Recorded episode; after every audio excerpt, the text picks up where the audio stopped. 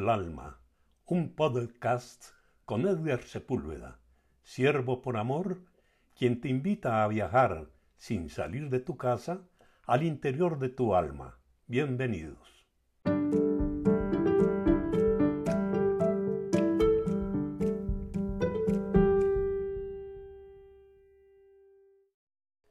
Me abro a la orientación divina. Me entrego para convertirme en un canal para la gracia, la curación y el servicio a los demás, mientras Dios dirige mi vida. Soy Edgar Sepúlveda, siervo por amor.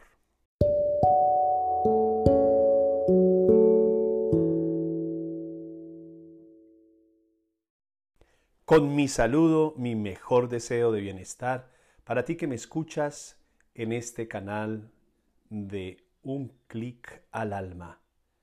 Estamos en el podcast llegando a la quinta temporada, al episodio 42, un canal de gracia.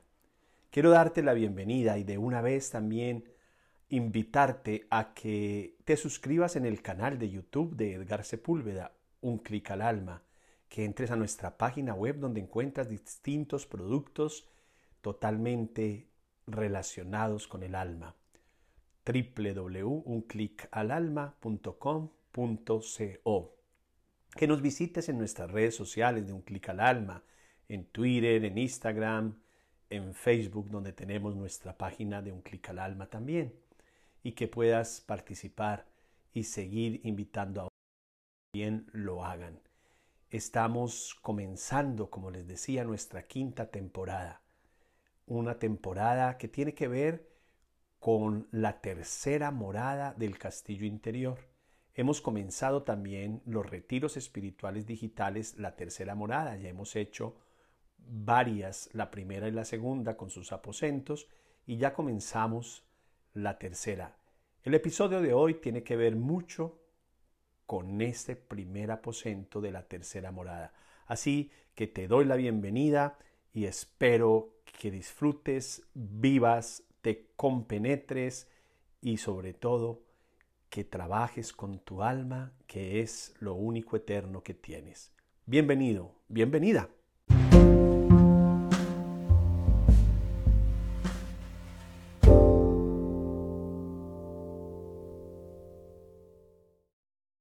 Para entrar en este aposento y en este podcast de un canal de gracia. Yo quiero invitarte a que comencemos eh, y vivamos un momento de contemplación, porque es lo que más nos va a ayudar a entender lo que significa ser eso, un canal de gracia desde la tercera morada del castillo interior. ¿Qué tal si dedicas unos instantes, si puedes en este momento, donde te encuentres, ojalá lo puedas hacer, si estás acostado, acostada, si estás caminando, si estás en tu casa, donde te encuentres. Y si no lo puedes hacer ahora, lo haces en un momento de total silencio y recogimiento en un lugar que te agrade para orar, para contemplar, para meditar. Dedica esos instantes y respiras imaginando que entras en el castillo y a elevarse ese nivel pesado que tenemos del plano de la mente, de la razón. Vas a tomar aire y lo vas a expulsar y cuando lo expulses, también con él la conciencia de tu mente y todo ese campo de energía que es el cuerpo. Siente el poder que ejerce la mente sobre ti, la autoridad que tiene dentro de ti la voz de la razón. Es capaz de ahogar hasta el susurro más leve del alma. El alma tiene un lenguaje que es la suavidad, digámoslo de una manera para entenderlo, la dulzura, la ternura. El alma es algo tan precioso y la hemos vuelto como si fuera un lobo feroz. Yo veía una película en Navidad que me gustó mucho, donde alguien se va al África a vivir una experiencia y cuando va sobrevolando la población donde va, dice que animales salvajes, feroces los que se ven allí abajo, cuando veía los tigres, las panteras, los leones, los elefantes, Y el aviador le dice, no, ellos no son salvajes, no son violentos. El animal más violento es el hombre. Y con el alma nos pasa eso, el alma es sana, es buena. Dios la hizo buena, Dios no hace nada malo, pero nosotros nos encargamos de volverla un lobo feroz. Porque si tú tienes un animalito y lo encierras en una jaula, donde no puede permitir, no le permites, en otras palabras, la libertad de, de moverse, de estar en su medio ambiente, con seguridad lo volvemos violentos. He visto muchos casos, he visto muchos casos de animales, de perros, por ejemplo, rescatados, que han sido violentos porque han sido abusados, han sido maltratados. Y luego cuando empiezas a darles todo el amor, se vuelven solo dulzura, hasta más dulces que los que siempre lo han vivido. Lo mismo pasa con el alma y con el hombre. Por eso es tan importante que hagas este ejercicio de contemplación. Tu mente es un regalo, un regalo muy preciado, es un regalo muy grande, muy importante, que tal que no pudiéramos pensar, razonar, que viviéramos solo del instinto, sería algo realmente terrible, sería algo que nos afectaría demasiado. Y qué hermoso es poder que nosotros manejemos y dominemos la mente y no la mente nos domine a nosotros. Entonces imagina la energía que se va a alinear, la energía del el alma con tu cuerpo y con tu mente. Hay que alinearlas, hay que darles un balance, un equilibrio, porque muchas veces, la mayoría de las veces, la razón está dominando. Entonces, respira con suavidad, sosiégate y recuérdate a ti mismo que te encuentras en la tercera morada de tu castillo. La primera y la segunda siempre estarán ahí dispuestas para ti, pero vamos a dar un paso más arriba, vamos a subir otro escalón. La primera morada nos ha llevado a conocer un poco más el castillo, la segunda morada a darle limpieza y a purificarla. Ahora, en otras palabras, llegamos a una parte hermosa, como cuando compramos una casa, la limpiamos, la tenemos lista, ahora vamos a decorarla, la vamos a poner hermosa, muy linda, para vivir muy cómodamente. En otras palabras, en lo espiritual, te estás preparando para una conciencia mística. Tienes que saber que puedes limitar la influencia que ejercen sobre ti la razón y la lógica. Puedes experimentar en este momento en que te sosiegas, te das calma y buscas la alineación de estos tres poderes que hay en ti, la mente, el alma y la energía física. Entonces necesito que experimentes una fuerza que trasciende todo. Esa fuerza se llama el amor, que abarca la humanidad entera, que la transforma y que transforma también el corazón individual en un corazón de lo sagrado. No tienes por qué temer a perder ese suelo familiar que estás notando bajo los pies. En una visión mística, grábate esto, es muy importante, es una verdad mística. En una visión mística nunca se pierde pie, solo se ve más y se transforma uno en más. Esta es la naturaleza del camino de lo espiritual, del camino de la luz, de la iluminación, de la gracia, llamémoslo como queramos, pero es eso. Entonces, vamos a hacer para terminar este primer segmento de nuestro episodio 42 y seguir con nuestro tema, una oración muy simple y sencilla. Cruzo el puente de la humildad para internarme en el beatífico silencio de mi castillo. Cierro el puente levadizo para que no se permita la entrada de ninguna influencia exterior. Voy a sellarlo por un momento y a este lugar sagrado que es mi alma le voy a dar todo el poder y la fuerza. Aquí en mi castillo estoy a solas con Dios bajo la luz de Dios y en compañía de Él. Descubro la profundidad y la belleza de mi alma.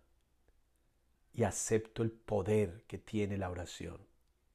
Me abro totalmente a la orientación divina, a la inspiración que me viene de Dios, que me viene de lo alto y que lo siento en el plano más profundo y espiritual de mi vida.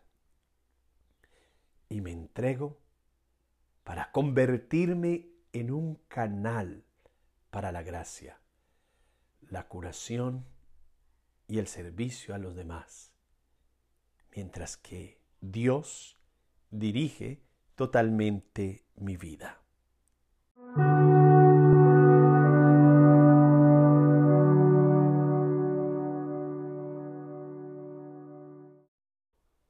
Continuemos con nuestro tema de hoy, un canal de gracia.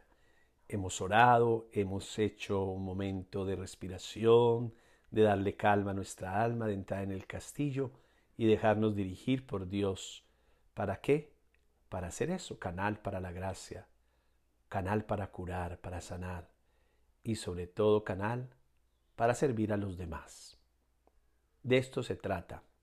Esto lo descubrió bueno, no creo que sea el verbo más correcto, pero fue lo que vivió. Otra Santa Teresa, Santa Teresa de Calcuta. Ella nos dejó tanta enseñanza con la vida que llevaba, que era tan contemplativa en medio de tanta acción con los más necesitados y los más miserables y pobres allá en la India. Nos dice algo tan precioso el fruto del silencio es la oración. Es lo que decía ahora en el segmento anterior de la oración. Estoy en el silencio de mi castillo para orar. El silencio me trae como fruto la oración. Cuando entro en silencio, cuando utilizo esa llave de la puerta del castillo, entonces el silencio va a producir otro fruto muy precioso, la fe. ¿Para qué la fe? simplemente para confiar y dejarme y abandonarme en las manos de Dios, que es el que dirige mi vida. Y entonces el fruto de esa fe, ¿cuál es? Todo va produciendo su fruto. El silencio, la oración. La oración produce el fruto de la fe. ¿Y qué produce la fe en mí? Amor. Porque es de lo que me va a llenar Dios. Dios es amor. No hay otra definición más perfecta de Dios. Dios es amor amor pleno, amor eterno, amor perfecto, amor santo. Y ese amor que invade mi ser, que traspasa todos los poros, las venas, las arterias, los miembros de mi cuerpo, cuando me dejo invadir de ese amor de Dios. ¿Qué otro fruto puede producir el amor? Si el amor sería el fruto más grande de todo, pero mira que el amor produce un fruto también muy grande, el servicio. Cuando yo estoy lleno de amor, no me quiero bastar a mí mismo y amarme solo a mí. Cuando yo siento el amor, quiero darlo a los demás. ¿Y cómo se da el amor a los demás? Sirviéndolos, sirviendo, que no es ayudar. Una cosa es ayudar, colaborar, apoyar, no. El servicio no es dar. El servicio es darse, es darse uno mismo, es entregarse sin condiciones, sin esperar nada a cambio, servir a todos sin pensar si es rico, si es pobre, si profesa una religión o la otra, si es de una raza o de otra nacionalidad, de otra cultura. No, estoy dispuesto a servir al hermano, al ser humano que me necesita. Eso es eso es en otras palabras, ser canal de gracia. Entonces mira el proceso que se lleva. Entro en silencio, el silencio me lleva a orar, la oración me lleva a entregarme a Dios, a tener y a crecer la fe, y la fe me lleva al amor y el amor me lleva a servir. Y después de servir habrá otra cosa mayor, claro, la paz y la alegría que experimento de hacer el bien, de servir, de entregarme, de darme por completo a los demás. Hemos empezado la tercera morada del castillo interior en, nuestros retiros espirituales digitales. Estoy preparándome porque en el mes de mayo voy a tener los retiros presenciales en Estados Unidos, en las montañas de Carolina del Norte, en un lugar precioso que se llama Christ Mount, el Monte de Cristo. Y allí, en lo presencial, se viven cosas muy lindas. Yo he vivido ya terceras moradas con grupos y realmente lo que se experimenta es místico. Ahí sí que he vivido lo místico, lo sobrenatural, que se manifiesta a través de lo natural es algo tan precioso, hay que vivirlo, es que contar las cosas no es lo mismo que vivirlas.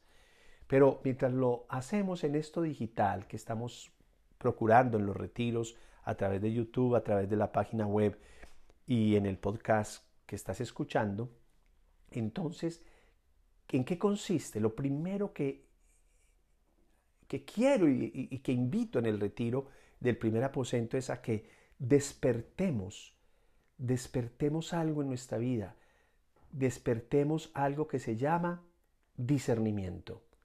El discernimiento es importantísimo, es la capacidad refinada de la razón, lo decía en el retiro. Y lo enfatizo para los que están haciendo el retiro. Muchos escuchan el podcast, no hacen el retiro, otros hacen el retiro, no escuchan el podcast, otros sí hacen las dos cosas porque se complementan.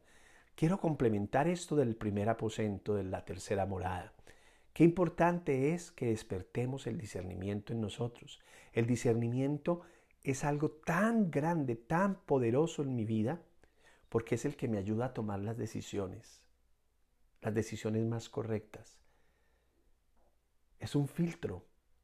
En otras palabras, eso es discernir, es ponerle un filtro a mi vida, un filtro que desde el alma hace que el Espíritu de Dios me ilumine, me oriente. Esta morada es una morada de Espíritu Santo.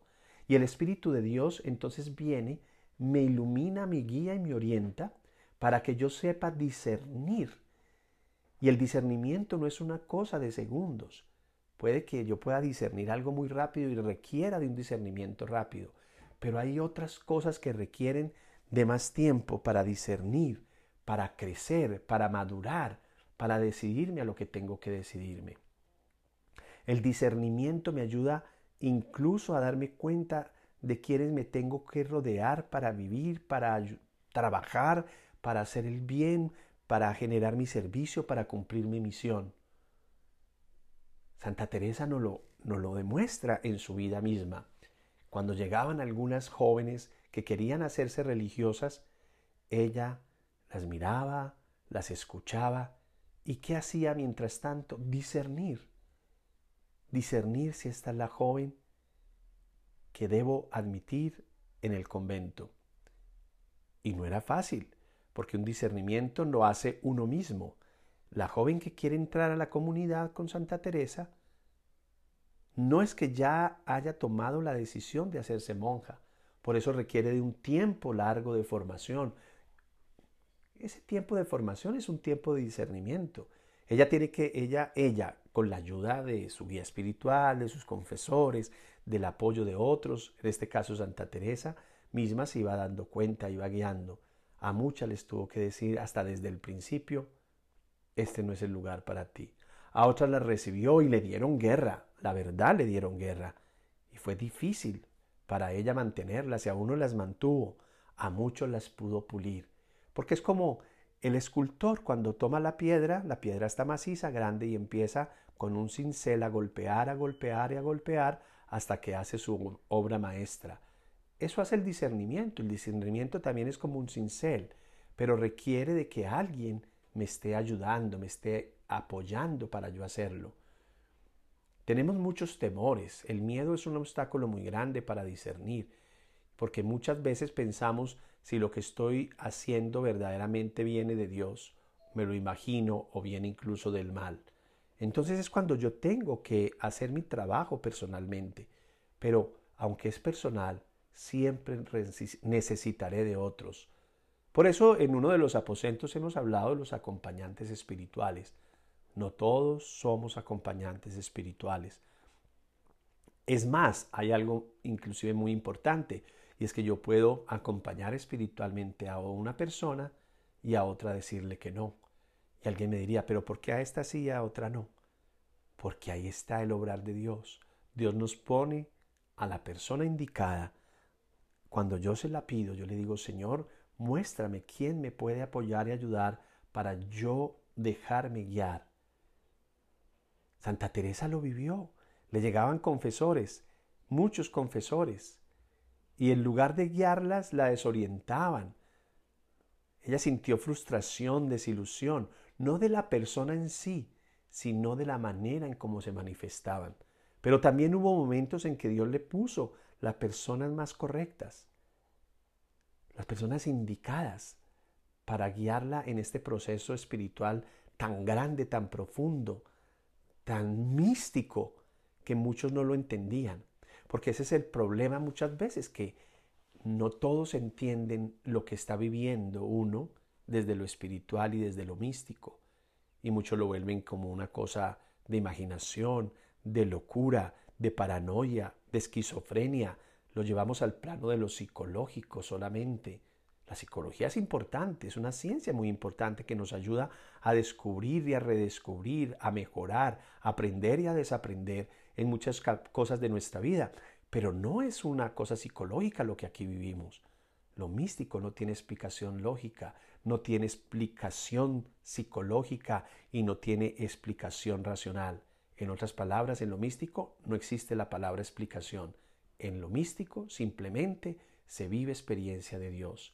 Y por eso el despertar al discernimiento es tan importante, porque el discernimiento nos va a ayudar a entender eso, que Dios siempre nos habla de manera nueva y cuando vamos reconociendo ese trabajo de Dios en nosotros, pues vamos dándonos cuenta que hay que discernir porque hoy me lo manifiesta de una forma y después de otra. En palabras muy simples, Dios nos mueve el piso, Dios nos desubica, Dios nos desacomoda, porque no nos quiere acomodados, no nos quiere cómodos, Él nos quiere inquietos, vivaces, con ganas de, buscar nuevos caminos, de dejar los miedos, de lanzarnos como en la montaña rusa, sin temor, porque sabemos que llegaremos a la meta, de embarcarnos, de meternos en un inmenso mar a navegar, a remar y a remar, con la certeza de que no nos abandona y que nos llevará a puerto seguro. Así que esto es lo que nos lleva a ser un canal de gracia, si verdaderamente hacemos un buen discernimiento de las cosas, terminamos siendo un canal. El canal es el que lleva, el que conduce. A través de un canal llega el agua, a través de un canal pasa la gasolina, a través de un canal pasa la leche. He visto unas fábricas donde por canales pasa la leche sin una bacteria, sin una infección, de lo cuidadosos que son para que llegue de un lugar a otro. Así sucede en la vida espiritual. Somos canales de gracia. Y por eso la primera y segunda morada son importantes, porque si nos hacemos canales de gracia desde un momento, pensamos que estamos haciendo bien las cosas, pues no vamos a conducir la gracia con la pureza que ella tiene, sino con culebras, con infecciones, con bacterias que nos hacen daño a nosotros mismos y que las transmitimos a los demás. Ser canal de gracia, la gracia lo es todo en Dios y lo es todo en el hombre que la recibe para vivir según Dios con la sabiduría que nos viene solo de Él. Así que simplemente abramos nuestro espíritu y nuestra alma para que seamos el canal de la gracia, para la gracia y gracia que se transmite en eso que he dicho. Silencio, servicio, fe, amor y las voy a poner en el orden que debe ser. Silencio, oración, fe, amor, servicio que nos da la paz y el gozo.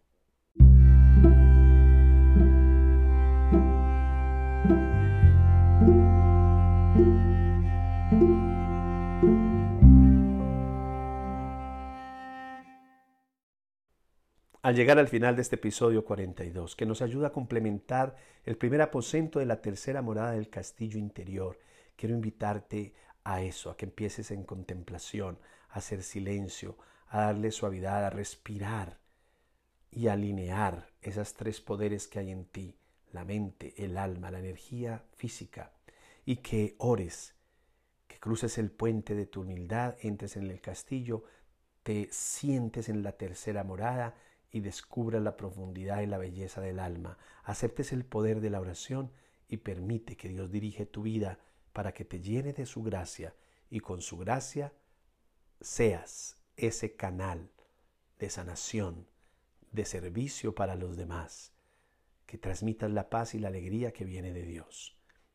Nos vemos en los retiros espirituales digitales y te espero para que en el próximo aposento, el número 42 de esta quinta temporada que corresponde a la tercera morada del castillo interior, nos sirva para seguir avanzando y creciendo en lo espiritual.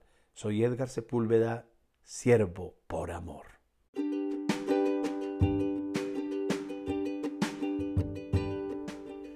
¿Te ha gustado nuestro tema? Compártelo con otros y si quieres saber más, entra a www.unclicalalma.com.co y también síguenos en nuestras redes sociales, arroba un clic al alma en Instagram, arroba un clic al alma 7 en Twitter y en Facebook, un clic al alma.